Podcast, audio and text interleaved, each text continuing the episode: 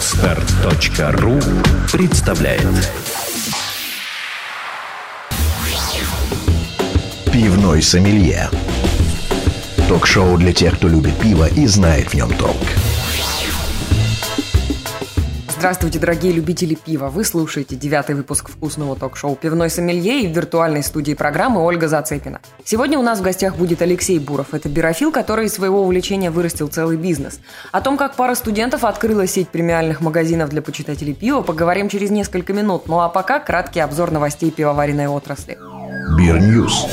В Ярославле завершился курс лекций пивной сомелье, позволивший совершеннолетним жителям города овладеть пивной грамотой. Стать участником мог любой подавший электронную заявку. Такой возможностью воспользовались более 150 человек, именно столько прослушали лекции. Заключительная из них погрузила собравшихся в историю питейных заведений Ярославля. Слушатели узнали обо всех известных ярославских пивных с дореволюционного времени, когда, кстати, и пивные, и портерные были широко распространены. Прямое отношение к пивному делу имела даже семья поэта Николая Алексеевича Некрасова. Они владели рестораном и пивоварней. Заведение располагалось примерно там же, где сейчас находятся фонтаны возле Белого дома, а сама пивоварня размещалась в районе районе нынешнего Тюза.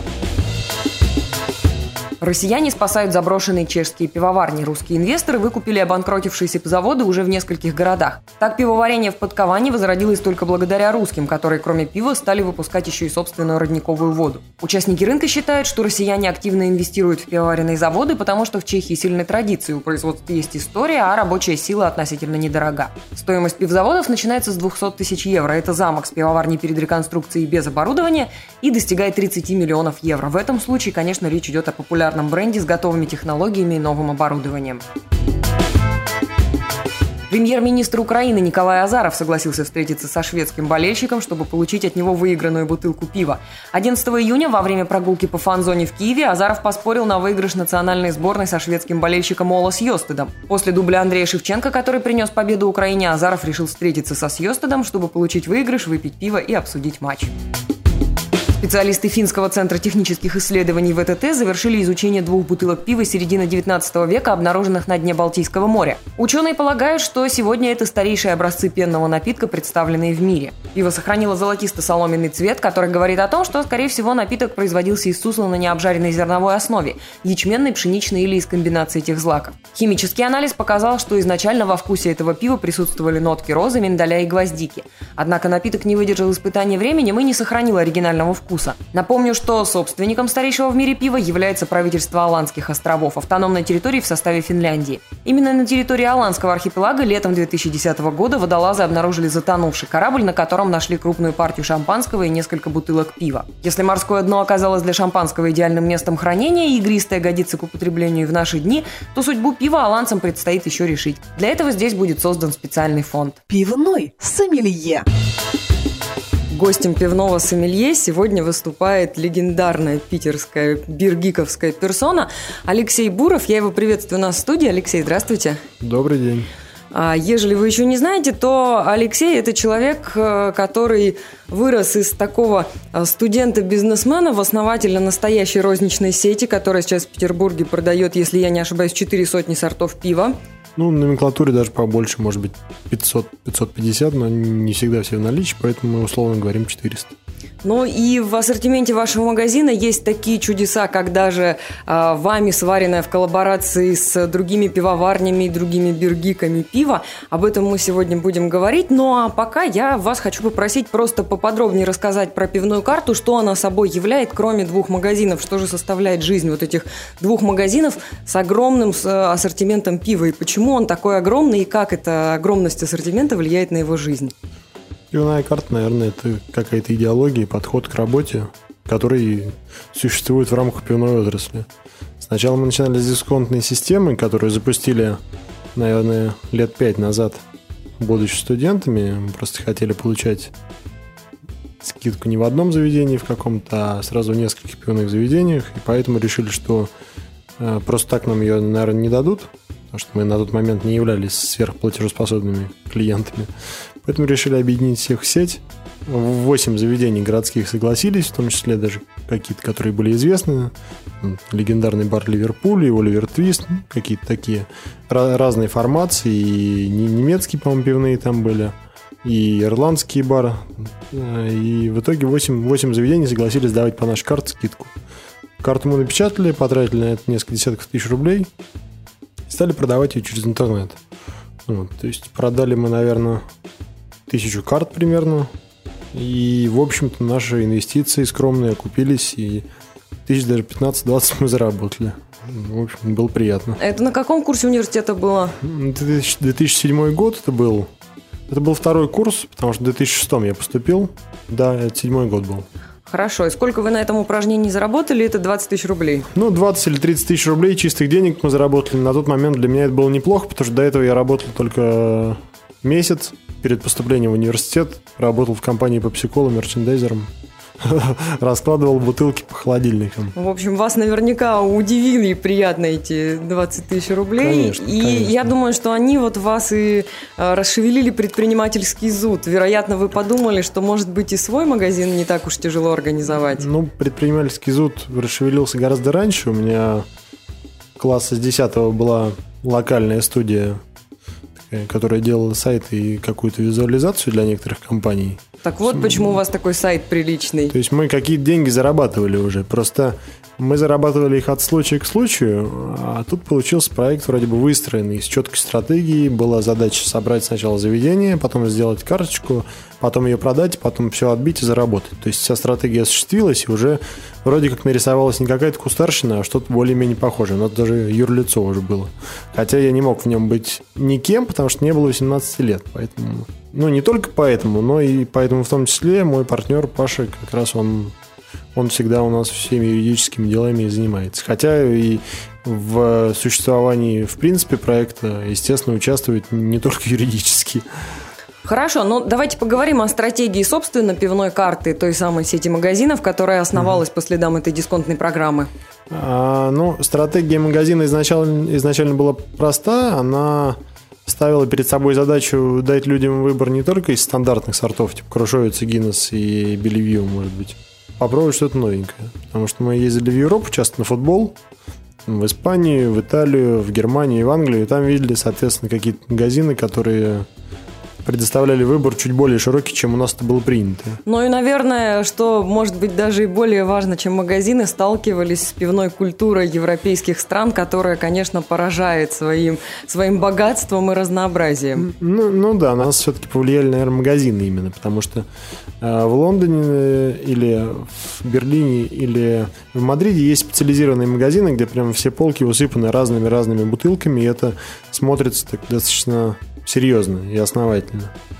Но культура в целом, конечно, отличалась на тот момент, и культура потребления, и, может быть, э, культура общения за пивом. То есть э, для людей в Бельгии или в Голландии тоже считалось нормальным выпить каждый вечер выпивать по одному-два бокала, общаться и спокойно расходиться, не, не доводя себя до состояния грогги состояние нестояния. Но я думаю, что, в общем, здесь имеет смысл поговорить о такой вашей затее, как э, заведение, где пьют пиво и не курят, что, ну, мне, например, чрезвычайно симпатично, поскольку, э, когда люди вокруг курят, ты перестаешь рано или поздно чувствовать вообще все. Ты себя уже начинаешь чувствовать потом вот этой пахучей сигаретой. И, естественно, там ни, ни о каком наслаждении вкусом вообще речи быть не может. Вот что это за проект, как он вам пришел в голову? Ну, изначально мы не курили сами. Я вообще в жизни никогда не пробовал сигареты ну, не считал для себя это нужным. Поэтому для меня сочетание сигареты и, и алкоголя или пива, оно никогда не казалось естественным. Поэтому мы совершенно как-то естественным образом, извиняюсь за тавтологию, пришли к этому, к тому, что у нас курить нельзя. Тем более, что у нас помещение было небольшое, и если бы там курили, наверное, мы сошли с ума. Тем более, это все-таки формат больше магазина, потому что существенную часть э, продаж мы осуществляем с собой. Ну, то есть, смотрите, в вашем магазине несколько сотен сортов пива, которые продаются в бутылках, которые разлиты где-то в разных странах. Это совершенно какие-то разные направления школы культуры и пивные путешествия можно такие вот совершать. И плюс у вас еще есть небольшой ассортимент разливных сортов, которые вы прямо там в заведении наливаете. Э, ну и с собой, конечно же. Э, ассортимент разливных сортов действительно небольшой. Объясняется это очень просто. Мы хотим, чтобы все пиво было максимально свежим. То есть бочка больше двух-трех дней у нас, как правило, не стоит. Это очень важно, потому что в некоторых местах, где нет большого пролива, люди все равно хотят иметь, иметь большой ассортимент и включают линейку 20-30 кранов, которые простаивают, и риск нарваться на несвежее пиво, он колоссальный. У нас такого нет, мы предпочитаем просто чаще обновлять, ассортимент. У нас есть там программа «Гостевой сорт». Каждую неделю мы ставим новый сорт, чтобы люди пробовали. И, и в принципе, мы регулярно обновляем меню, но не увеличиваем э, общее Не увеличиваете количество, количество позиций, но ротируете различные сорта Да, в да. рамках вот этого числа. Да, да. Но слушайте, я думаю, что это тоже такая естественная идея, которая родилась, собственно, из вашего увлечения Абсолютно. пивом и того, что вам, собственно, и самому хотелось для себя иметь всегда какое-то свежее, интересное пиво под рукой. Вам просто хотелось людей познакомить. Конечно, Со всей этой конечно. Это историей. мы всегда какие-то проекты, когда делаем, мы делаем их для себя. В том смысле, что ну, это, если мы сами не считаем это достаточно качественным продуктом, то мы лучше не будем это делать. Потому что мы сами своими же услугами, можно сказать, пользуемся.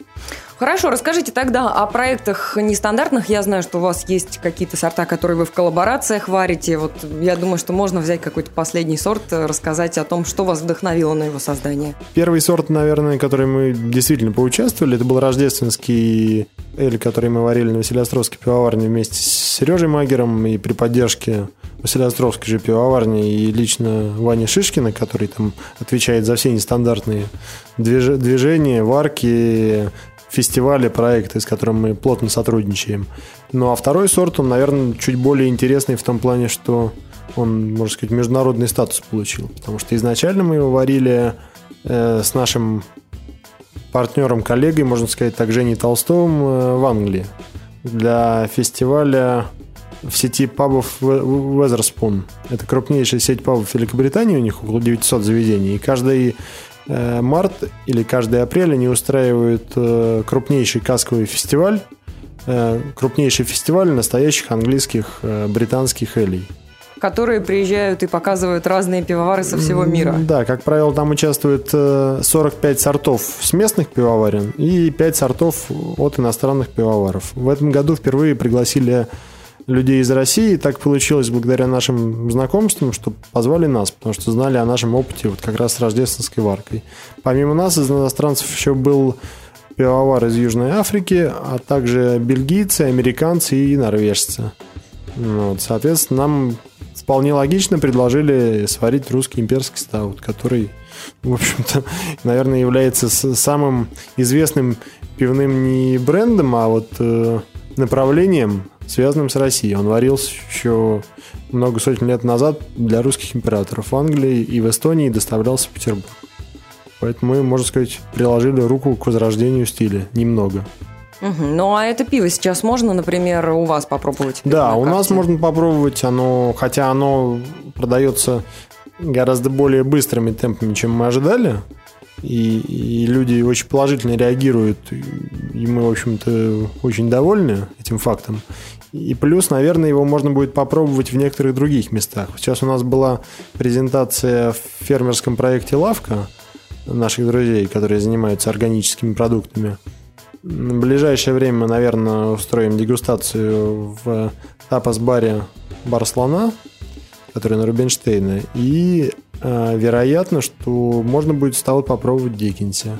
Ну, я думаю, что как раз вот в погоне за интересными ощущениями, в погоне за вкусом люди к вам и приходят. И приходят для того, чтобы экспериментировать и что-то новое для себя открывать. Ну, безусловно, приходят... э, есть люди, которые, в принципе, привыкли потреблять качественный дорогой продукт.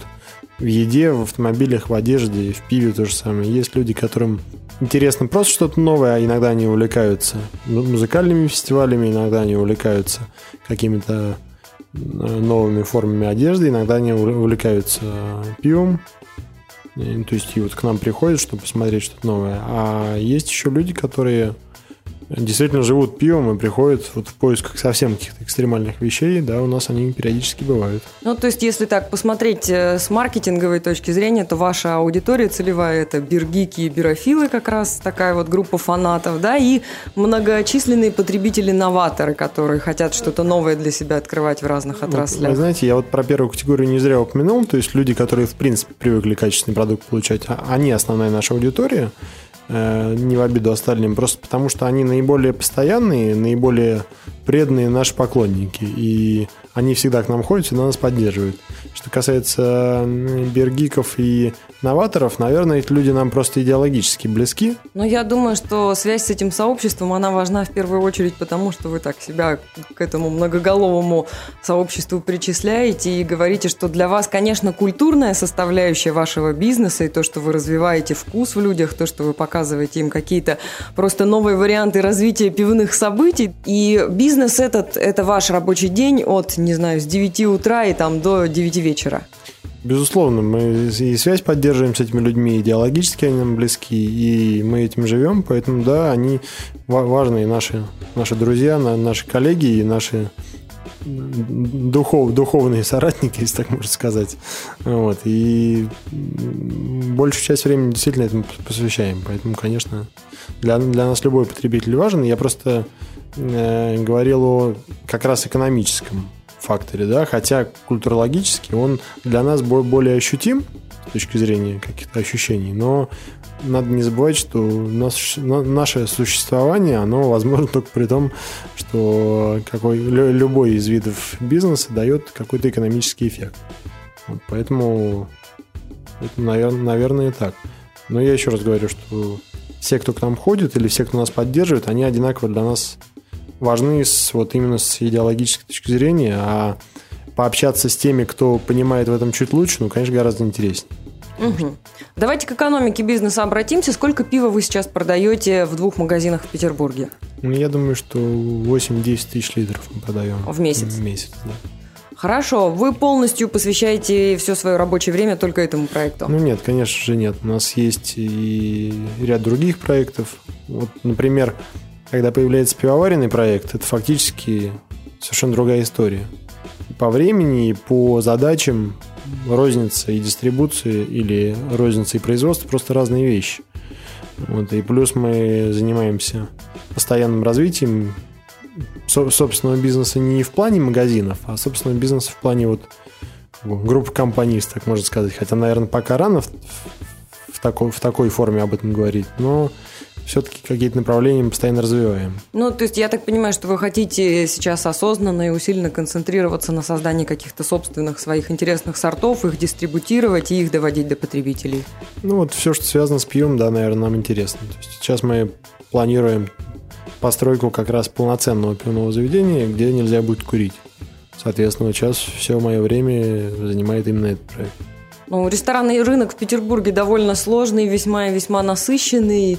Я так думаю, что вы уже наверняка просчитали полностью свою нишу и полностью представляете, каким это заведение будет.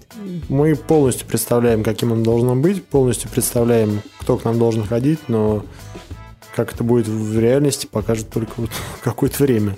Когда рассчитываете открыться? Ну, я думаю, что нам нужно примерно 3-4 месяца.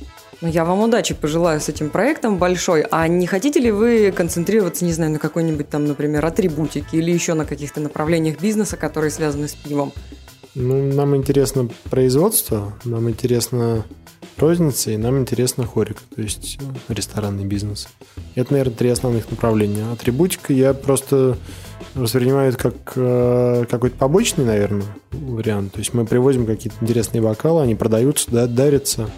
Но прям заниматься атрибутикой, наверное, это все-таки не совсем наше. Обязательно, если ты делаешь, например, магазин, где много сортов пива, должен дать возможность людям приобрести или дать возможность им каким-то образом использовать фирменные бокалы. Или приобрести какие-то коврики, полотенца, таблички. Но это не носит системного характера, то есть мы не занимаемся ну, это, в общем, такие бантики скорее. Да, да, скорее бантики, потому что если мы будем посвящать этому время, нам нужно серьезно будет увеличивать штат. Пока мы к этому не готовы, чуть позже, наверное, мы к этому вернемся, но опять же в форме все-таки побочного какого-то проекта. Как вам хочется видеть э, свой бизнес, пивную карту через 10 лет? Хочется, чтобы для людей это всегда был знак качества.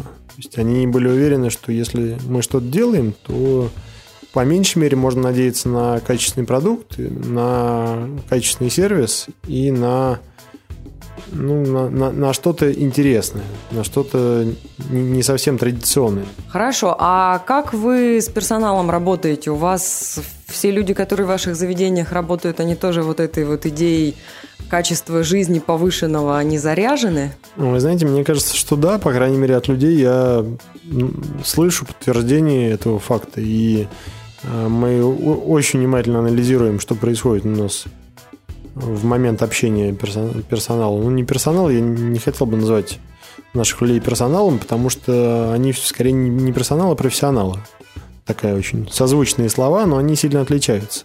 Потому что все-таки пережитки, пережитки не знаю чего, но у нас осталось какое-то отношение людей, э, гостей к людям работающим, как э, такое халдейское, знаете, когда щелкают пальцами и требуют принести еще. Мы все-таки пытаемся выстраивать отношения э, нашего коллектива с нашими клиентами как э, взаимоотношения равных людей. Просто одни обладают знаниями в одной области, а другие в другой. И одни делятся одними знаниями, а другие в ответ им дают какую-то другую информацию. Может быть, так витиеват звучит, но хочется, чтобы вот они приходили в гости. Ну да, на самом деле это понятная история. Мне кажется, что довольно логично смотрелось бы, например, открытие каких-то мастер-классов, каких-то лекций, дегустаций, например, на базе ваших заведений. Знаете, мы все это периодически делаем. Ну, периодически, наверное, громко сказано. Нерегулярно, но иногда делаем. Но весь вопрос в том, что просто на данный момент не хватает ну, человеческого ресурса, чтобы все это организовывать. Мы рано или поздно придем к тому, что у нас и информирование людей будет э, гораздо более частое и гораздо более профессиональное. И обучение какое-то вот в виде мастер-классов, дегустации будет более регулярное.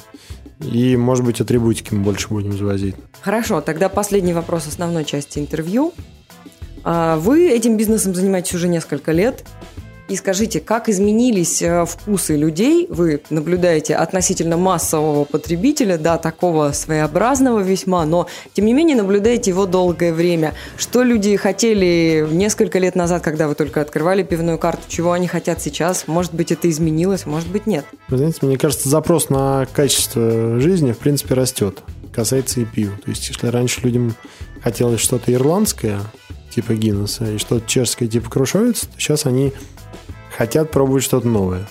Это как касается и пива, так и касается путешествий, и одежды, ну, всех-всех э, всех э, элементов потребительской жизни человека. То есть вот, запрос на качество растет постоянно.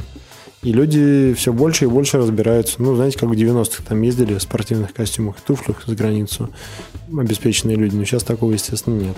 Ну, я примитивно говорю, но посыл, я думаю, понятен.